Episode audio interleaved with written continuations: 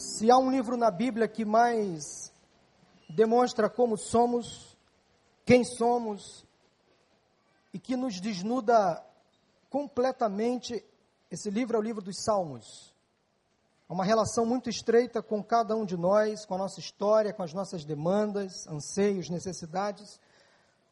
Os Salmos revelam como eles, no passado, os salmistas, e como nós, no presente, todos nós, somos feitos da mesma estrutura, ou seja, o pó. Somos possuídos pela mesma natureza caída, pecaminosa. Vivemos e nos alimentamos do mesmo sentimento, a esperança. Sofremos dos mesmos males. Transitamos pela dúvida, pelo medo, somos carentes de afeto, às vezes somos dominados pela ira, pelo pecado, carecemos das mesmas dádivas de Deus, como o amor, o perdão, a misericórdia e a sua infinita graça. Os salmos desmistificam os personagens sagrados e mostram como eles sofreram e viveram angústias, dores, lamentos, como qualquer um de nós. Por tudo isso e muito mais, eu tenho uma admiração imensa, profunda pelo livro dos Salmos. Sem dúvida, é o meu livro bíblico preferido. Eu me encontro nos Salmos, eu me vejo neles, eu me identifico com as suas orações, há poemas e canções que me inspiram tremendamente. Há expressões de louvor e gratidão que enchem o meu coração de alegria. E eu tenho nesta noite o privilégio, a responsabilidade de encerrar, de concluir um ciclo de mensagens que começou no domingo anterior ao nosso congresso da Bíblia, no dia 28 de fevereiro, domingo pela manhã. Desde lá, todas as mensagens do pastor Vander e de outros pregadores foram baseadas no livro dos Salmos. Eu quero compartilhar nesta noite com vocês o Salmo 116. Abra sua Bíblia, acesse a sua Bíblia. Este é um salmo muito interessante. Não há como afirmar o seu autor. A linguagem é muito próxima aos salmos de Davi. Salmo 116, mesmo sentado, você vai acompanhar a leitura. Os versículos serão projetados para quem não tem uma Bíblia pelo Data Show. Assim diz a palavra de Deus no Salmo 116: Eu amo o Senhor, porque ele me ouviu quando lhe fiz a minha súplica. Ele inclinou os seus ouvidos para mim e eu o invocarei toda a minha vida. As cordas da morte me envolveram, as angústias do Sheol vieram sobre mim, aflição e tristeza me dominaram. Então clamei pelo nome do Senhor Livra-me, Senhor. O Senhor é misericordioso e justo, o nosso Deus é compassivo. O Senhor protege os simples quando eu já estava sem forças, ele me salvou. Retorne ao seu descanso, ó minha alma, porque o Senhor tem sido bom para você. Pois tu livraste da morte e livraste os meus olhos das lágrimas e os meus pés de tropeçar para que eu pudesse andar diante do Senhor na terra dos viventes. Eu criei, ainda que tenha dito, estou muito aflito. Em pânico eu disse: ninguém merece confiança. Como posso retribuir ao Senhor toda a sua bondade para comigo? Erguerei o cálice da salvação e invocarei o nome do Senhor. Cumprirei para com o Senhor os meus votos na presença de todo o seu povo. O Senhor vê com pesar a morte de seus fiéis. Senhor, sou teu servo, sim, sou teu servo, filho da tua serva. Livraste-me das minhas correntes. Oferecerei a ti um sacrifício de gratidão e invocarei o nome do Senhor. Cumprirei para com o Senhor os meus votos na presença de todo o seu povo nos pátios da casa do Senhor, no seu interior, ó Jerusalém. Aleluia. Aleluia. Meus irmãos, logo no início, há uma afirmação muito contundente do salmista. Ele inicia o seu poema, a sua oração, dizendo: Eu amo o Senhor. Impossível não amar o Senhor. Talvez aqui o salmista estivesse se lembrando ali, naquele momento de oração, daquela confissão de fé judaica que devia ser recitada diariamente por todo judeu e que está registrada em Deuteronômio, capítulo 6, versículos de 4 a 9, o conhecido Shema bíblico, quando no versículo 5 a palavra de Deus nos diz: Ame o Senhor, o seu Deus, de todo o seu coração, de toda a sua alma e de todas as suas forças. O salmista aprendeu a amar o Senhor. Ele tinha pelo menos duas razões para amá-lo. Em primeiro lugar, segundo o salmista, Deus o ouviu. Ouviu as suas súplicas, ouviu o seu clamor. Ora, isso é motivo para realmente amarmos ao Senhor, porque Ele nos ouve. Em segundo lugar, porque Deus o salvou da morte. Isso é muito interessante. Então, depois de ter recebido o livramento de enfermidade e da própria morte, o salmista abre o coração e inicia a sua canção dizendo: Eu amo o Senhor. Meus irmãos, meus amigos, como seria interessante se nós iniciarmos sempre as nossas orações dizendo: Senhor, eu te amo. Eu te amo, Senhor, eu te amo. Você realmente ama o Senhor, como Ele o ama. Você é capaz de reconhecer com gratidão tudo aquilo que Deus tem feito por você. O seu amor por Deus é o mesmo que Ele tem por você. O seu amor pelo Senhor é incondicional, será? Certa vez Jesus foi questionado por um fariseu, profundo conhecedor da lei, com a seguinte pergunta: Mestre, qual é o maior mandamento da lei. Jesus respondeu: Ame o Senhor, o seu Deus, de todo o seu coração, de toda a sua alma e de todo o seu entendimento. Este é o primeiro e maior mandamento. E Jesus, para colocar aquele homem para refletir, disse: E o segundo é semelhante a ele: ame o seu próximo como a si mesmo. Este trecho está em Mateus capítulo 2, de 36 a 38. O que Jesus queria dizer é mais ou menos o seguinte: amar a Deus é fácil. Afinal de contas, Ele o ama. Ele o protege, Ele o guarda. Ele é o Criador de todas as coisas. Amar a Deus, irmãos, convenhamos, é relativamente fácil. O difícil é amar o nosso próximo. Isto é difícil. O difícil é amar o próximo seja próximo ou distante. O difícil é amar o inimigo, aí que mora o perigo.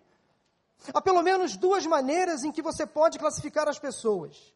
O primeiro grupo são aquelas pessoas que são fáceis de amar. E por elas você tem uma certa afinidade, rola uma empatia, rola uma química.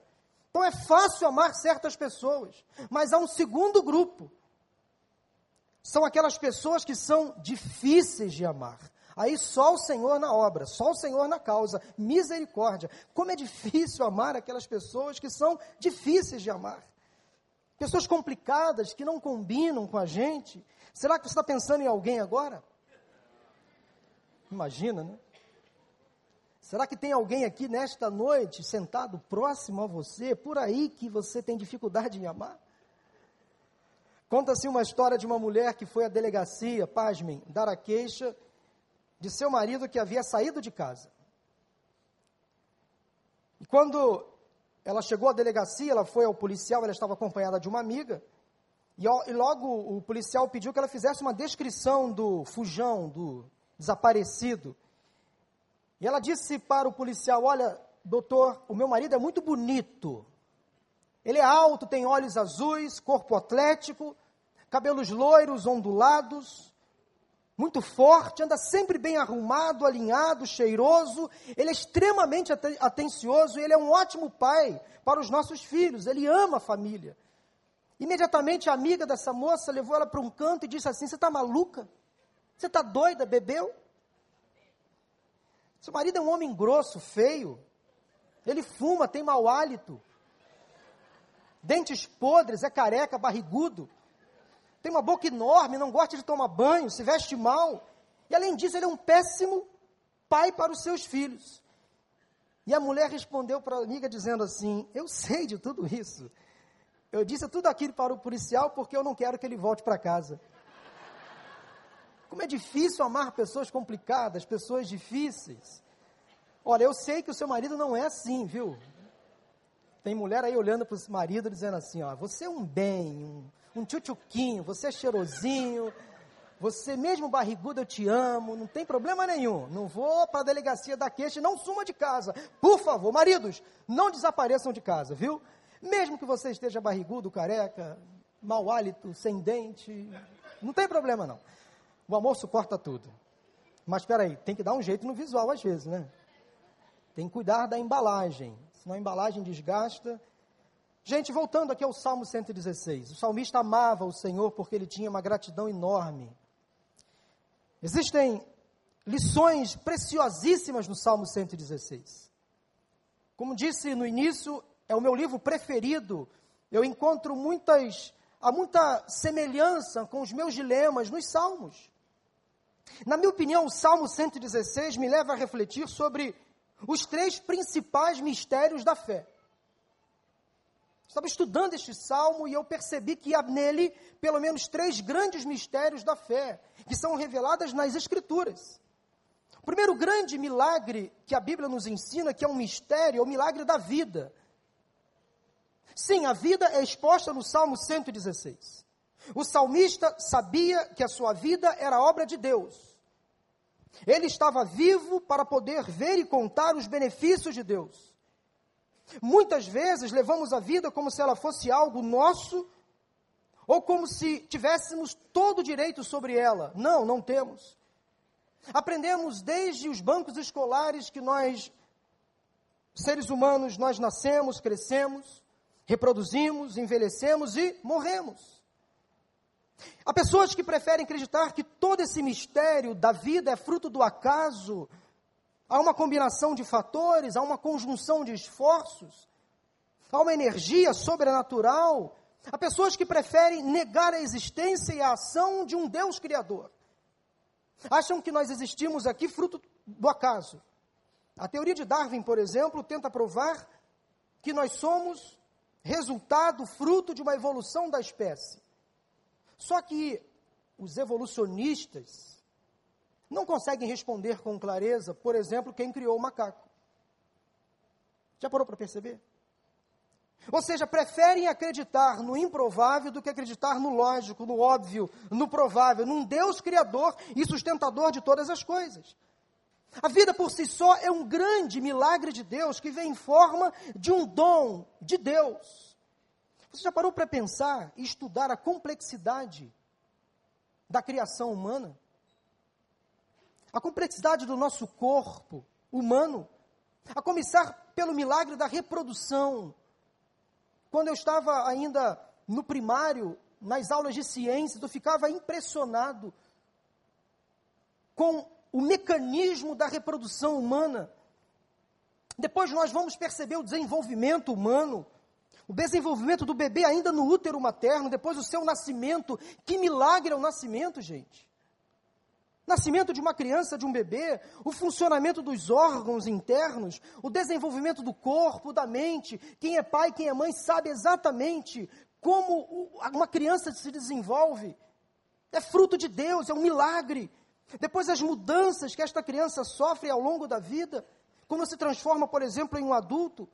Atrelada ao nascimento, temos a sua permanência, a vida, como ela se desenvolve. Nós vivemos pela permissão e misericórdia do Senhor. Se temos saúde, devemos ao Senhor. Se temos sabedoria, conhecimento, devemos ao Senhor. Se temos habilidades, recursos, devemos ao Senhor.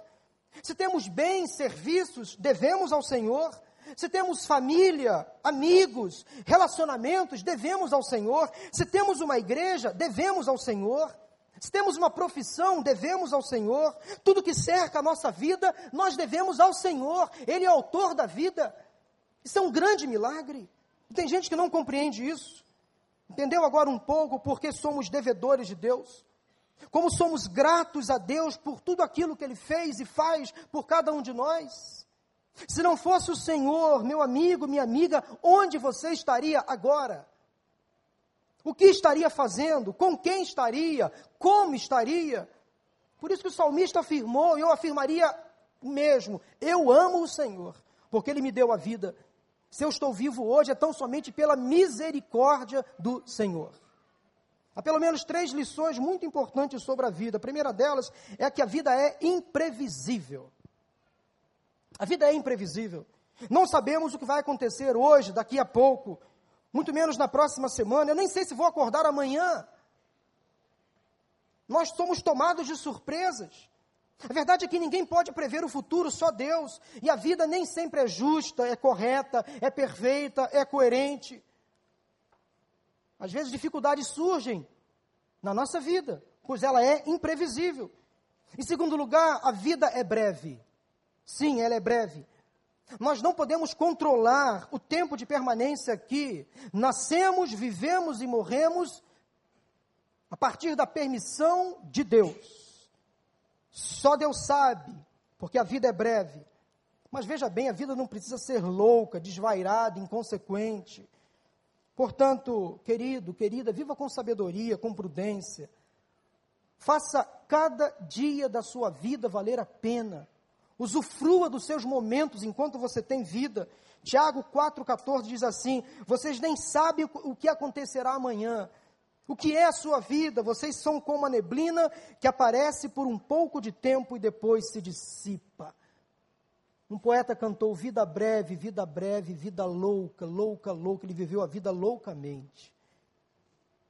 Ele partiu prematuramente, porque não soube viver a vida da forma correta. Quem sabe Deus está dando a você o privilégio hoje de rever a sua vida, as suas escolhas, suas prioridades, porque a vida é breve. Em terceiro lugar, a vida é limitada. Um dia, o nosso fim vai chegar. Nós somos finitos, aqui não tem jeito. Todos os nossos dias estão contados por Deus. Portanto, antes que chegue o fim dos seus dias, o fim da sua vida, por favor, valorize a sua vida. Perdoe, libere o perdão. Abrace, sorria mais. Cultive bons relacionamentos, cuide da sua saúde, vá ao médico, faça um check-up. Cuidado com a sua alimentação, valorize os seus amigos, ama e defenda a sua família e principalmente intensifique o seu relacionamento com Deus.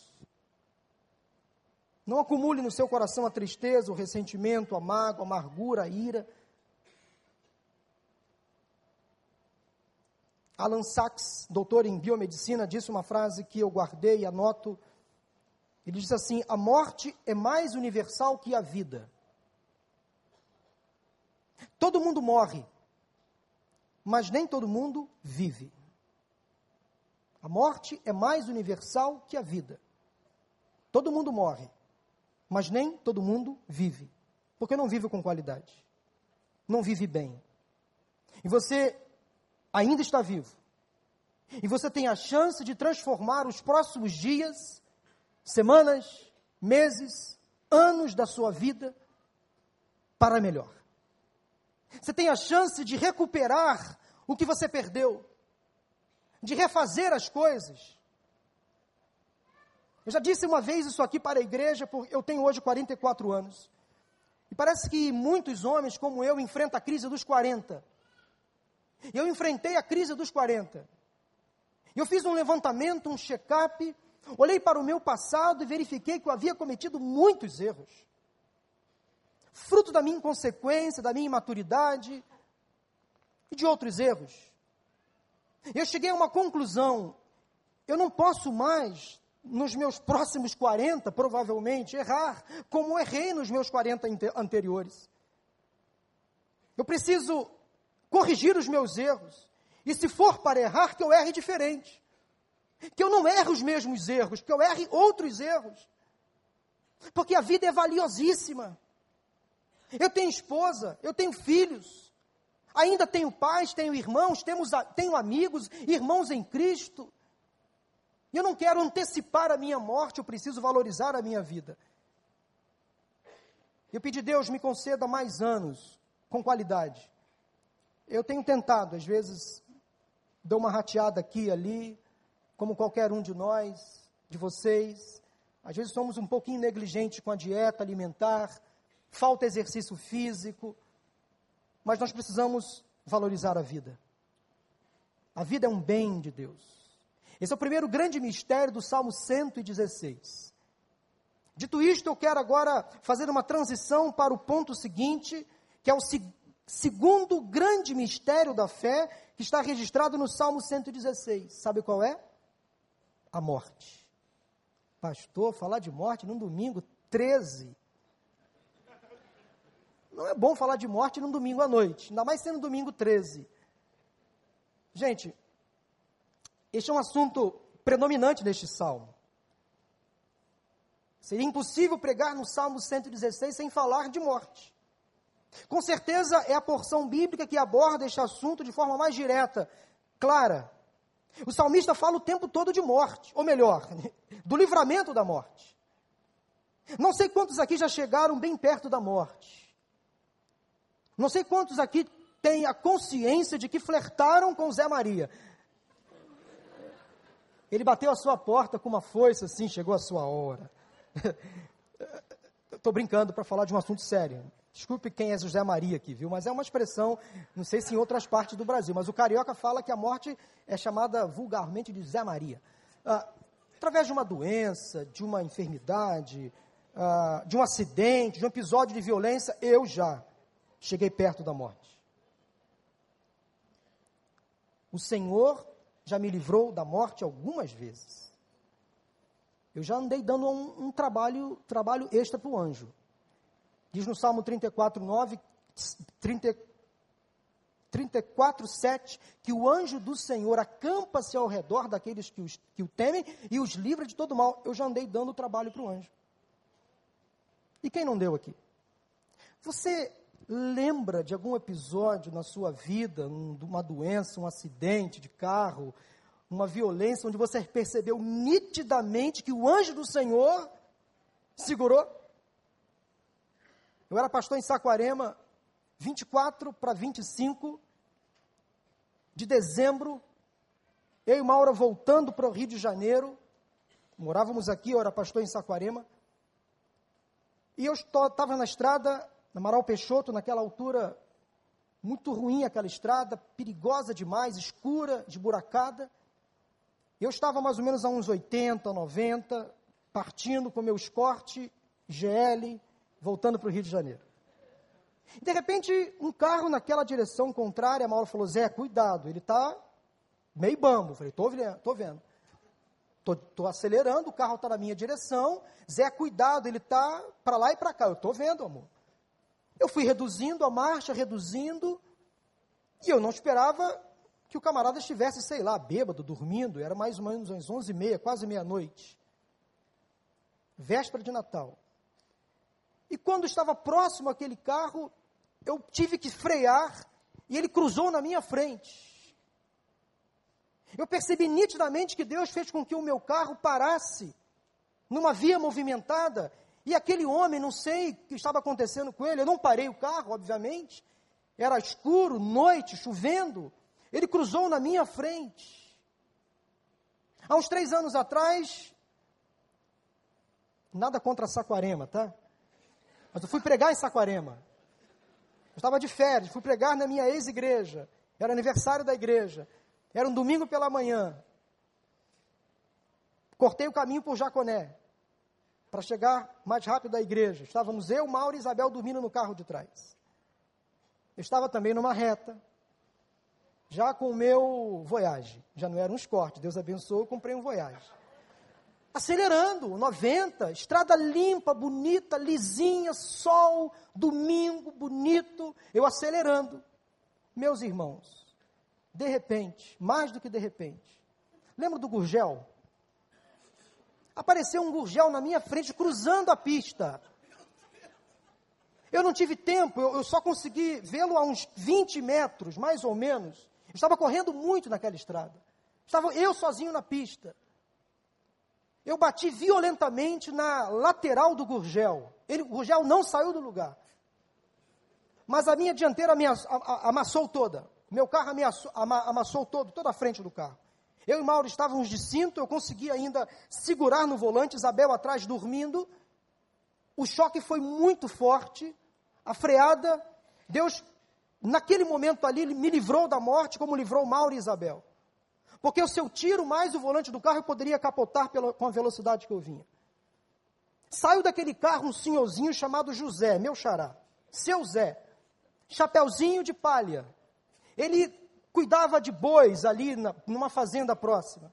Ele saiu de uma porteira, ao invés de pegar a pista na linha, na, na, na direção dos carros, ele atravessou na minha frente. Foi um livramento de Deus, para nós e para ele também. Meu carro ficou parado, o seu Zé fugiu, 84 anos, sem carteira, fugiu do local do acidente, eu fiquei lá, eu com Maura, os carros que vieram atrás pararam, rapidamente veio uma ambulância, e Maura foi levada, e ela e Isabel, para o posto médico de Bacaxá, para receber os primeiros atendimentos, graças a Deus não aconteceu nada com elas e nem comigo. Eu estava ali parado enquanto meu irmão, que mora em Itaboraí, estava se dirigindo para o local, já tinha chamado a polícia.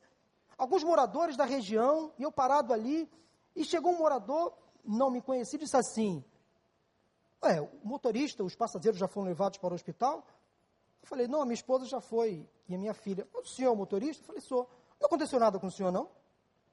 Não. Mas como não? O senhor está bem assim? Não teve nada? Não, não tive nada. Mas o carro desse jeito? É desse jeito. Moço, já vi acidentes aqui com vítimas fatais. Do jeito que foi esse acidente, poderia ter muitas mortes aqui. Naquele momento, irmãos, naquele exato momento eu percebi, foi o anjo. Ah, eu dando trabalho para ele de novo. Foi o anjo. Foi Deus que me livrou, meu irmão. Quantas vezes Deus já livrou você da morte? Um acidente, uma violência doméstica, é, é, da, da, rua, perdão, um, um assalto, uma doença, se nós estamos aqui é porque Deus tem sido misericordioso, muito bom. Gente, nós precisamos lidar com a morte de outra forma. Convenhamos que a morte assusta, inquieta. Ninguém gosta de falar de morte, pensar na morte, sem dúvida alguma. Eu também não gosto. Eu quero viver. Há muitos que só valorizam a vida, a saúde, a família, quando se deparam com a morte. Conheço pessoas que têm medo de morrer, conheço outras que têm medo da morte quando esta atinge um ente querido, por exemplo. Aquela sensação de luto é horrível, horrível. Só quem já perdeu alguém muito próximo sabe como é conviver com a ausência, aquela saudade, aquela tristeza que parece não ter fim. Mas, como disse, nós precisamos aprender a lidar com a morte, com o luto. Para muitos, a morte se transforma num sofrimento quase que eterno. Se você perder um ente querido, entenda uma coisa: o luto é necessário, ele tem que ser vivido, vivenciado, experimentado. Mas chega um momento que o, que o luto tem que ir embora. Nós precisamos fazer morrer o luto, porque a vida continua. Lendo o Salmo 116, me chamou a atenção um detalhe. Quando eu estava estudando, lendo este salmo, veio a seguinte ideia à minha mente: mas como a morte pode ser uma bênção, um benefício? morte como benefício, primeiramente eu achei estranha esta, esta constatação, mas logo a minha ficha caiu. Eu entendi que só Deus para fazer a morte ser um benefício. Só em Cristo a morte é uma bênção, um prêmio. O apóstolo Paulo disse, ele chegou a afirmar que para ele a morte era lucro. Porque aqueles que morrem em Cristo não morrem, vivem. Agora convenhamos, meus irmãos, como falei do luto, o luto é muito difícil. Perder alguém, por isso o salmista afirma que o Senhor vê com pesar a morte de seus fiéis. O salmista tinha recebido um livramento de morte, porque a morte custa muito para Deus. A morte não passa em branco diante de Deus, ele sofre, ele se compadece.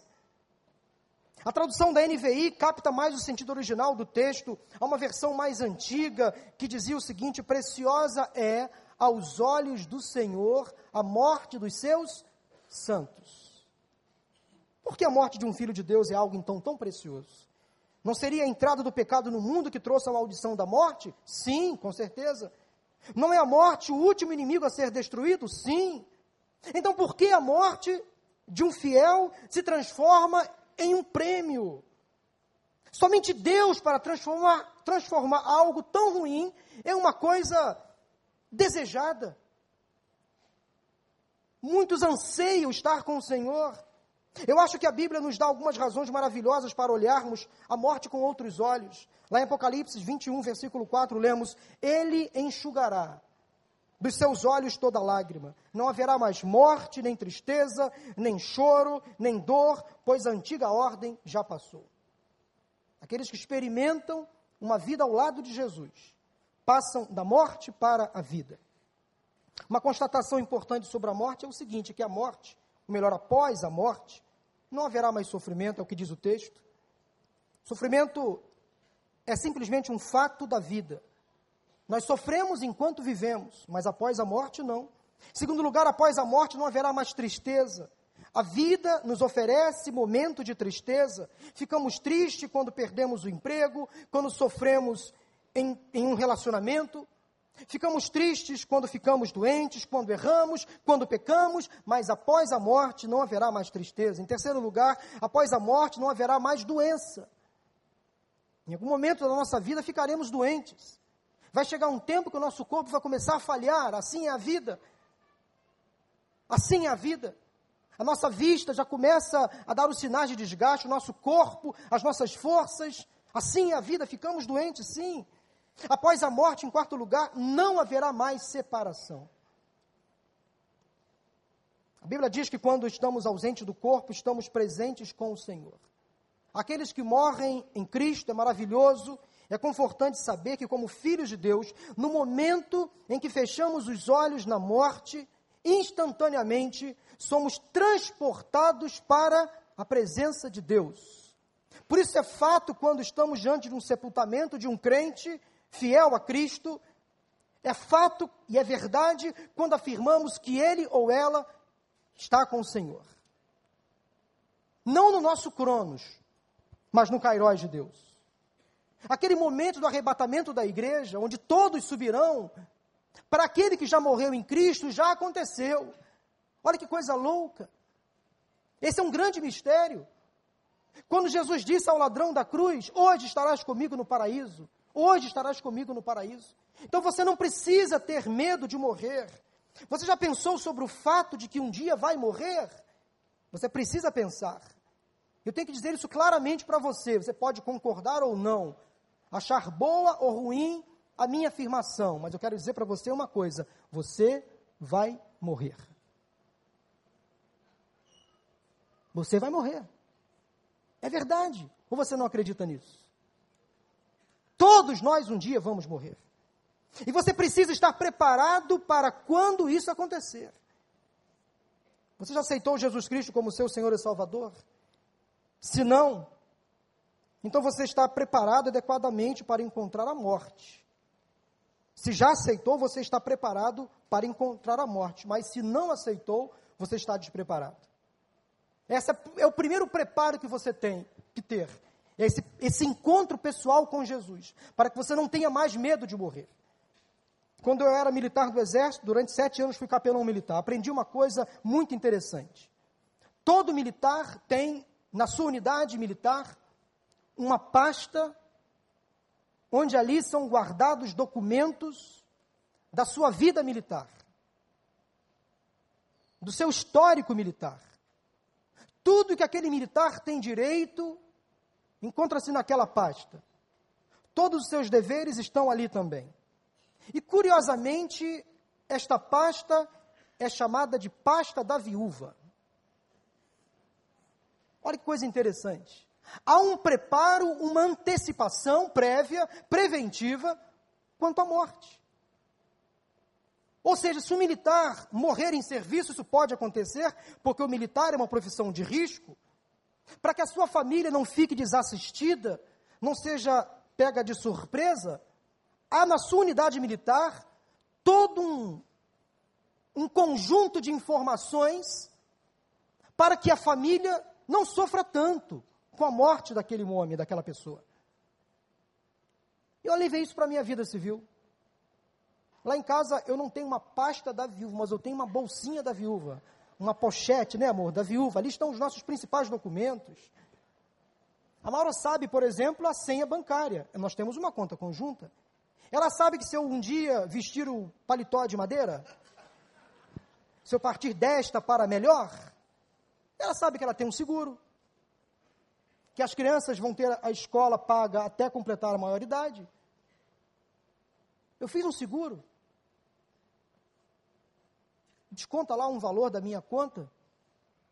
É um dinheiro que eu perco? Não. É uma prevenção. Você tem se preocupado com a sua morte? Gente, eu sei que esse tema, esse assunto é fúnebre, incomoda a maioria, mas é preciso falar. Porque tem gente aqui que não está dando a mínima para a morte, a mínima para a vida.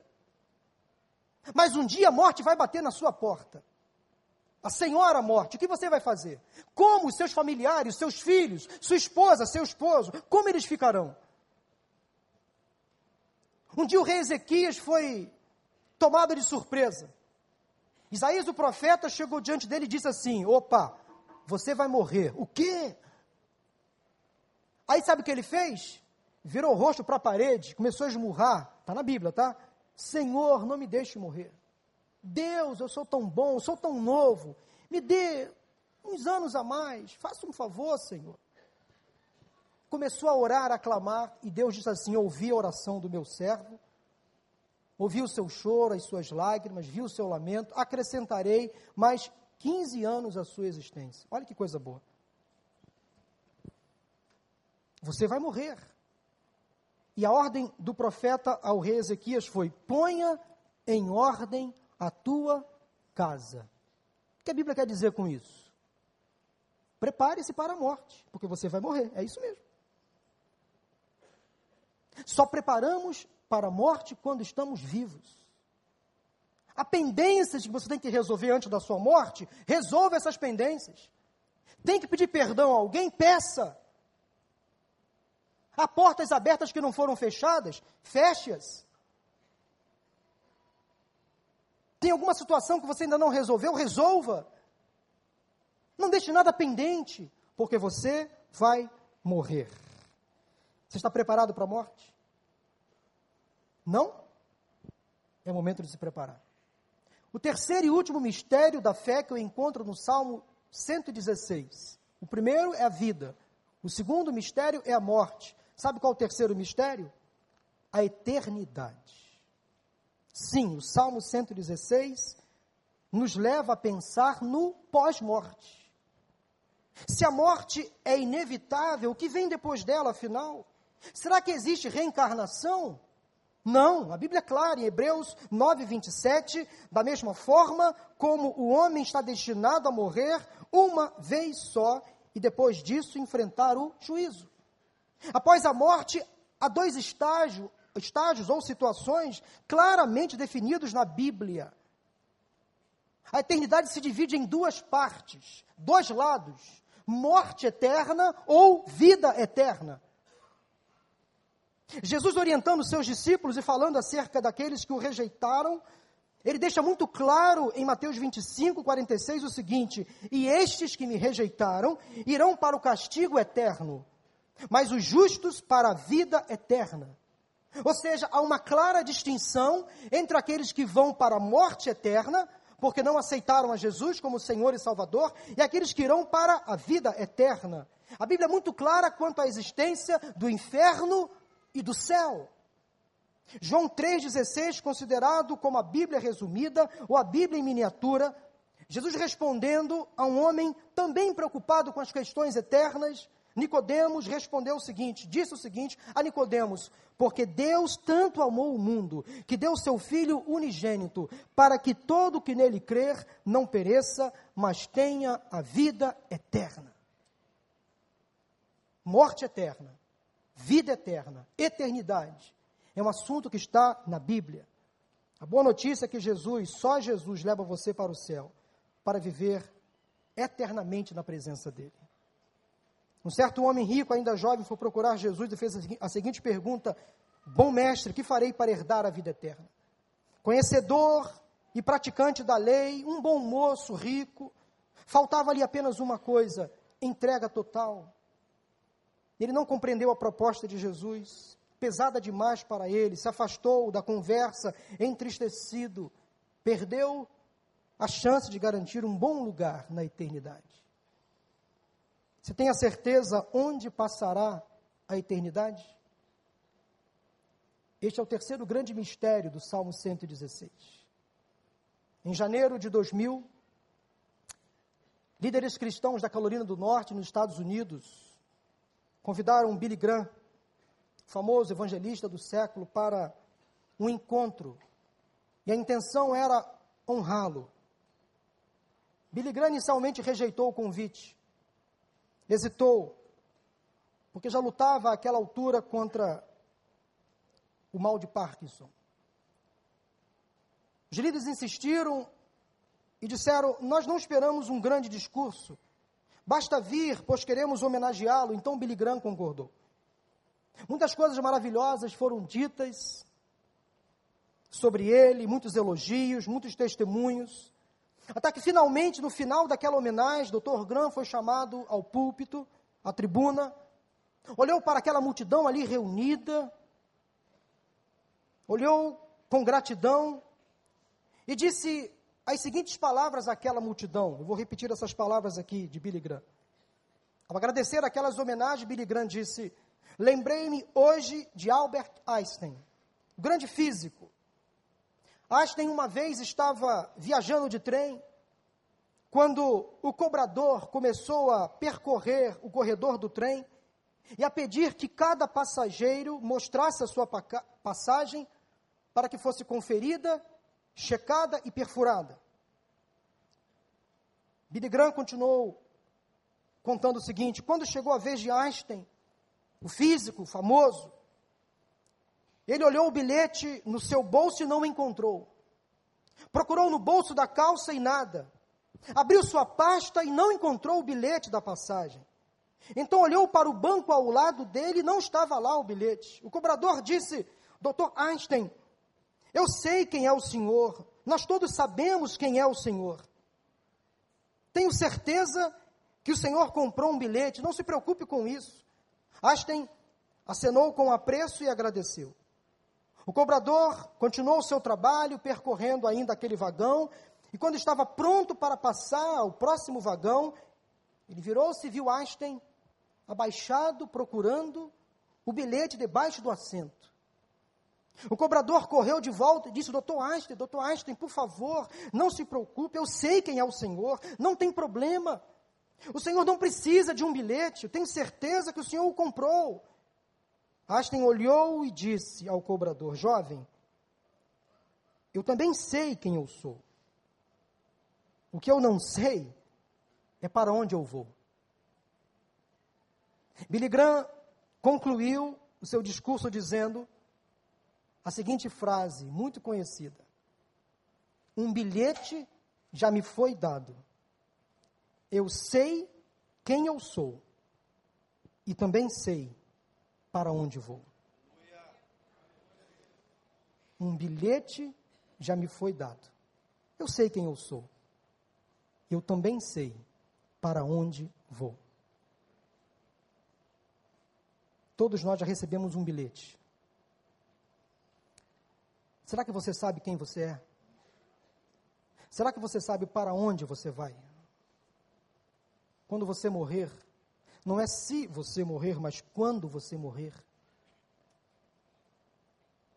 A sua alma, ela pode ter dois caminhos: a perdição eterna ou a salvação eterna. O versículo 12 do Salmo 116, para concluir, talvez o versículo chave do Salmo, quando o salmista pergunta: Como posso retribuir ao Senhor toda a sua bondade para comigo? Numa versão mais antiga, então, que darei ao Senhor por todos os seus benefícios para comigo? E a resposta vem logo na sequência. Primeiramente, o salmista diz: Erguerei o cálice da salvação. Ou seja, aceitar a salvação que somente Deus pode oferecer. O salmista celebra se alegra pelo livramento do Senhor, E todas as vezes que a palavra cálice, principalmente aqui no Salmo 116, aparece na Bíblia, é uma referência ao costume judaico da festa da Páscoa. O cálice é o testemunho da salvação realizada por Deus. Cristo é a nossa Páscoa. Ele nos libertou do império das trevas e nos transportou para o seu reino de luz. Assim como os israelitas foram salvos da escravidão do Egito, em Cristo, nós somos salvos do, da escravidão do pecado através da morte e ressurreição de Jesus Cristo. Então, a primeira resposta que você deve dar à pergunta: que darei eu ao Senhor? Por todos os seus benefícios que Ele já me tem feito. Você deve, você deve aceitar a salvação que somente Deus pode oferecer. Em segundo lugar, o salmista diz: invocarei o nome do Senhor, ou seja, é confiar no Senhor em todas as situações e viver para sempre em atitude de oração e louvor. Esta deve ser a nossa atitude diária. Viver para a glória de Deus. Ter Deus como Senhor significa ser submisso à Sua vontade. Não basta ter Cristo como Salvador, basta tê-lo também, precisamos tê-lo também como Senhor. Em terceiro e último lugar, o salmista responde à pergunta dizendo: Cumprirei para com o Senhor os meus votos na presença de todo o seu povo. Ou seja, a fé em Cristo exige compromisso, dedicação e manifestação pública. É essencial para o exercício da fé cristã estar na grande celebração, como na pequena celebração nas células. A fé precisa ser vista, notada e, mais do que isto, compartilhada. O que você pode dar ao Senhor por tudo aquilo que Ele já fez por você? Quem nasce uma vez está destinado a morrer duas vezes: da morte natural e da morte eterna. Agora, quem nasce duas vezes, de forma natural e de forma espiritual em Cristo, só está destinado a morrer uma vez. Porque essa pessoa estará com o Senhor na eternidade. Você tem certeza da sua salvação? Eu sei que essa mensagem não foi uma mensagem muito fácil de ser ouvida, nem de ser pregada. Mas só Deus sabe porque Ele colocou essa palavra no meu coração. Porque talvez, e com certeza nesta noite há pessoas aqui que não estão valorizando a vida como deveriam. Estão vivendo a vida à sua maneira. Não estão valorizando tal, talvez a família, os amigos, o próprio relacionamento com Cristo. E talvez há pessoas aqui que precisem hoje mudar de conceitos, de valores, de prioridades. Mas principalmente há pessoas aqui nesta noite que não têm certeza da vida eterna em Jesus Cristo. Este é um apelo que eu quero fazer de salvação. Eu não quero chamar você aqui à frente se você está triste, chateado, nervoso, irritado. Este não é o apelo de hoje. Eu quero chamar você aqui, se você se sente convencido pelo Espírito Santo de Deus, a entregar a sua vida a Cristo e confessá-lo como seu Senhor e Salvador. Porque não há escapatória. Só Jesus Cristo salva. Só Ele te levará à eternidade celestial. Quero que todos agora, neste momento, fechem os seus olhos e orem, por favor. Queria que ninguém se movimentasse por enquanto, apenas os músicos. Queria perguntar se nesse momento alguém entre nós, nesta noite, que entendeu a mensagem. Eu não sei como o Espírito Santo aplicou esta palavra no seu coração. Mas eu sei de uma coisa: o Espírito Santo de Deus está neste lugar. Ele está convencendo algumas pessoas aqui acerca dos seus erros, dos seus pecados, das suas omissões. Quem sabe a gente aqui não dando o devido valor à saúde, à vida familiar. Quem sabe há pessoas aqui afastadas do Evangelho. Quem sabe há pessoas envolvidas com as drogas, com os vícios. E é preciso que você dê um basta em tudo isso. É preciso que você valorize o seu corpo, o tempo do Espírito Santo de Deus. Preciso que você tome uma decisão imediata, urgente, necessária. Talvez valorizar coisas que, vocês não valor, que você não valorizava. Talvez valorizar o abraço, o sorriso, o afeto. Valorizar a família. Mas principalmente a pessoas aqui que não têm certeza da vida eterna, tem medo da morte. Só quem não tem Jesus tem medo da morte. Porque quem tem Cristo tem a certeza da salvação. E sabe que o morrer vai ser, na verdade, um prêmio. Eu também não quero morrer agora, mas se tiver que morrer, morrerei em paz, porque eu estarei com o Senhor. Essa é uma alegria que mexe com o meu coração. Quero perguntar nesse momento se alguém neste lugar quer tomar uma decisão ao lado de Jesus Cristo, confessando Jesus como seu Senhor e Salvador, para ter direito, acesso à vida eterna. A pergunta é tão somente esta. Quero convidar você a levantar a sua mão bem alta assim. Estão todos orando por você agora. Onde está a primeira pessoa? Deus abençoe, Deus abençoe. Há mais alguém? Deus abençoe. Pode levantar a mão e depois abaixar. Deus abençoe, Deus abençoe. Desse lado aqui há alguém? Pode levantar a mão. Há mais alguém que quer entregar a sua vida a Jesus Cristo, confessando Jesus como seu Senhor e Salvador? Deus abençoe. Pode levantar a mão. Esta é a melhor decisão. É entregar a vida a Cristo. Onde está a mais, gente? Pode levantar a mão bem alta assim. A decisão conta para a eternidade. Um lugar no céu ao lado de Jesus Cristo. Ah, mais alguém? Levante a sua mão. Pode fazer um sinal, jovem, adolescente, criança. Deus abençoe, Deus abençoe lá atrás, ouvir. Levanta a mão assim, em nome de Jesus. Deus abençoe. Não tenha medo, não tenha vergonha.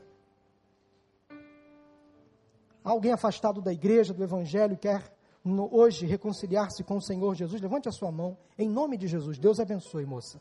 Há mais alguém? Deus abençoe. Amém.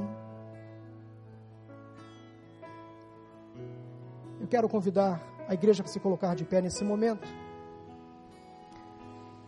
Pastor Miquel vai nos dirigir numa canção.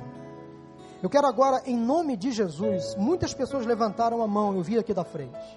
Todas aquelas pessoas que levantaram a mão, pede licença à pessoa que está ao seu lado, vem aqui, eu quero te dar um abraço, eu quero orar por você.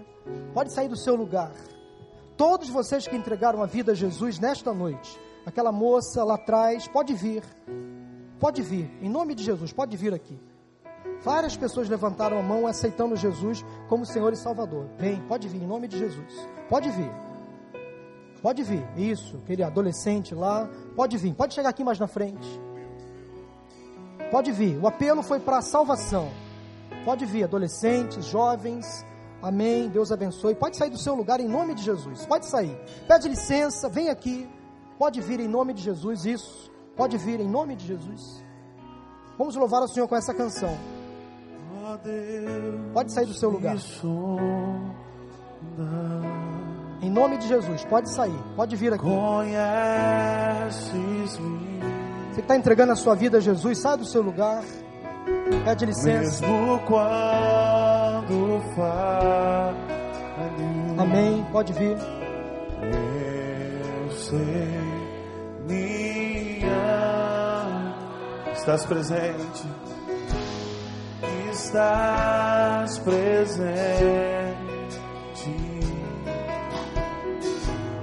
a me cercar. Pode sair do seu lugar, em nome de Jesus. Pode vir. Se você não veio ainda, em todo alguém quer se reconciliar com o Evangelho, pode sair do seu lugar.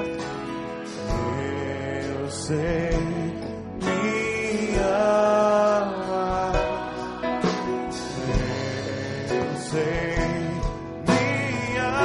Amém. Pode vir. Prostro-me diante da cruz. Vejo o sangue de Jesus Pode sair do seu lugar. Mais alguém pode vir em nome de Jesus. sobre a morte já venceu. Sobre a morte já venceu. Sua glória o céu venceu. Nada irá és meu guia. Tu és meu guia. meu protetor. Tua mão me firma.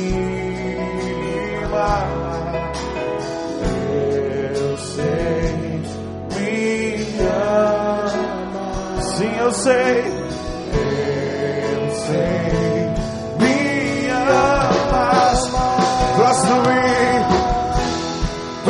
prostro-me diante da cruz. Vejo o sangue de Jesus. Nunca houve amor sobre a morte já venceu. Sobre a morte já venceu. Sua glória é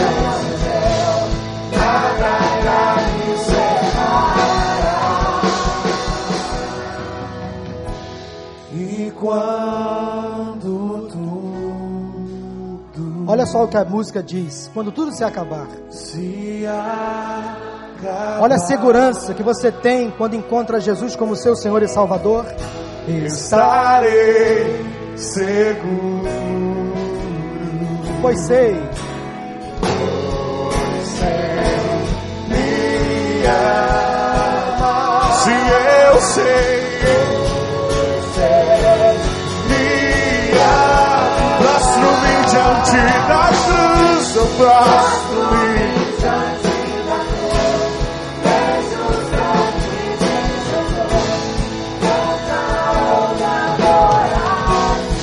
Sobre a morte já venceu. Sobre a morte já venceu.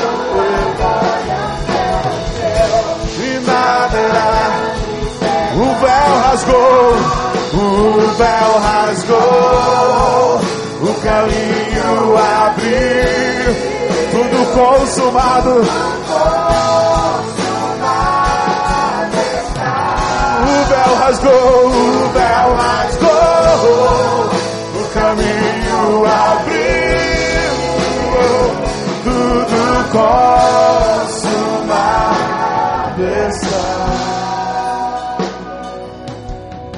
apelo que Deus colocou no meu coração foi de salvação. E eu quero dar uma palavra a vocês daqui a pouquinho. Mas o Espírito Santo colocou no meu, meu coração três palavras a dar à igreja. A primeira delas é que eu sei que há pessoas aqui nesta noite que vão valorizar mais a vida, eu sei disso. Que vão repensar os seus valores, suas atitudes e vão mudar o modo de viver. Isso é fato no meu coração, o Espírito Santo me testificou aqui. Uma segunda palavra que eu quero dar à igreja. Há pessoas aqui com lutos represados. Há pessoas que ainda sofrem, choram, angústias na alma porque perderam entes queridos há muito tempo. E Deus está liber- liberando hoje a você uma palavra de libertação deste luto. O luto está morrendo em nome de Jesus. Você vai olhar para frente. O que passou, passou. Alguém testifica essa palavra em nome de Jesus? Amém. A terceira palavra que quero dar à igreja é a seguinte: que tem a ver com a mensagem. Há pessoas aqui que estão com espírito de morte, espírito plantado por Satanás. Há pessoas aqui que já pensaram e estão pensando em suicídio. Isso é um espírito de morte que tem rondado a vida de muitas pessoas. E o suicida, ele não quer dar um fim na, na vida. Ele não aguenta mais viver. Ele acha que a morte é a melhor solução. E não é. E em nome de Jesus está repreendido todo espírito de morte sobre a vida desta pessoa que veio aqui hoje pensando em se matar. Está repreendido em nome de Jesus. Satanás não tem poder sobre a sua mente, sobre o seu pensamento. Você vai abandonar em nome de Jesus essa vontade de morrer, porque isso não é de Deus. Vida e morte pertencem ao Senhor. Satanás não tem poder sobre a sua vida. Ele não vai tirar a sua paz. Você está sendo liberto em nome de Jesus desse espírito de morte agora. É o que o Espírito fala ao meu coração. Vamos orar? Eu quero chamar o pastor Gai Ki. Vem cá, Gai, um grande amigo. Nós vamos orar por essas pessoas que estão aqui à frente.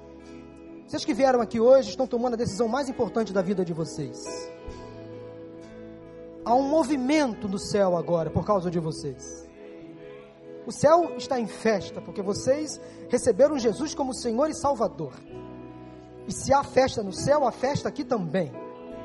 Porque hoje houve salvação neste lugar. Deus abençoe vocês. O Espírito Santo agora está entrando no coração de vocês, está transformando a vida de vocês. Nós queremos orar por vocês, caminhar com vocês. Após a oração do pastor eh, eh, Gaiki, pastor Rogério, pastor Tiago vão levar vocês para uma sala anexa. Nós queremos anotar os dados de vocês, entregar uma Bíblia de presentes, caminhar com vocês, orar com vocês, discipular vocês, para que através de vocês outras pessoas conheçam o Cristo que vocês hoje conheceram. Amém? Pastor Gaiki, vamos orar. Obrigado pela sua presença aqui, viu? Um grande amigo. Só dizer para vocês que estão aqui na frente que amanhã o diabo vai tentar convencê-los de que o que vocês fizeram hoje à noite não aconteceu. E eu quero lhes dizer que aconteceu de verdade. Tá certo? E nós vamos orar nesse momento por vocês. E a igreja toda vai estender as suas mãos assim, dizendo para vocês que nós estamos aprovando o que vocês fizeram aqui essa noite. Vamos orar então. Senhor Deus e nosso Pai, agradecemos-te, Senhor, pela tua palavra que é tão clara e objetiva. Fala sobre a vida, fala sobre a morte e fala sobre a eternidade. E pedimos por cada uma dessas pessoas que veio aqui à frente, que essas pessoas saiam daqui diferentes das pessoas que aqui entraram que elas tenham a certeza da salvação em Jesus Cristo, único e suficiente Salvador a partir desse momento. Pedimos pelos demais desse auditório que o Senhor esteja vindo ao encontro de cada uma dessas necessidades. Pessoas que têm alguma mágoa no seu coração, que essa noite o Senhor esteja libertando essas pessoas trazendo cura espiritual para cada um de nós. Estamos felizes porque estamos iniciando uma semana nova na tua presença e queremos a vitória por meio de Cristo Jesus. Abençoa essa igreja, ó Pai, dando apoio para esses que tomaram essas decisões. Que cada um deles possa se integrar num pequeno grupo, numa célula, que cada um possa ser discipulado por alguém e que cada um possa crescer e se tornar mais parecido com Jesus. Aceita a nossa gratidão por essa festa que uh, estamos experimentando aqui nesse momento, mas mais do que aqui, no céu, as, a, a, os corais celestiais estão louvando a Ti por mais uma alma entrando nos céus. Aceita a nossa gratidão, pois oramos em nome de Jesus. Amém.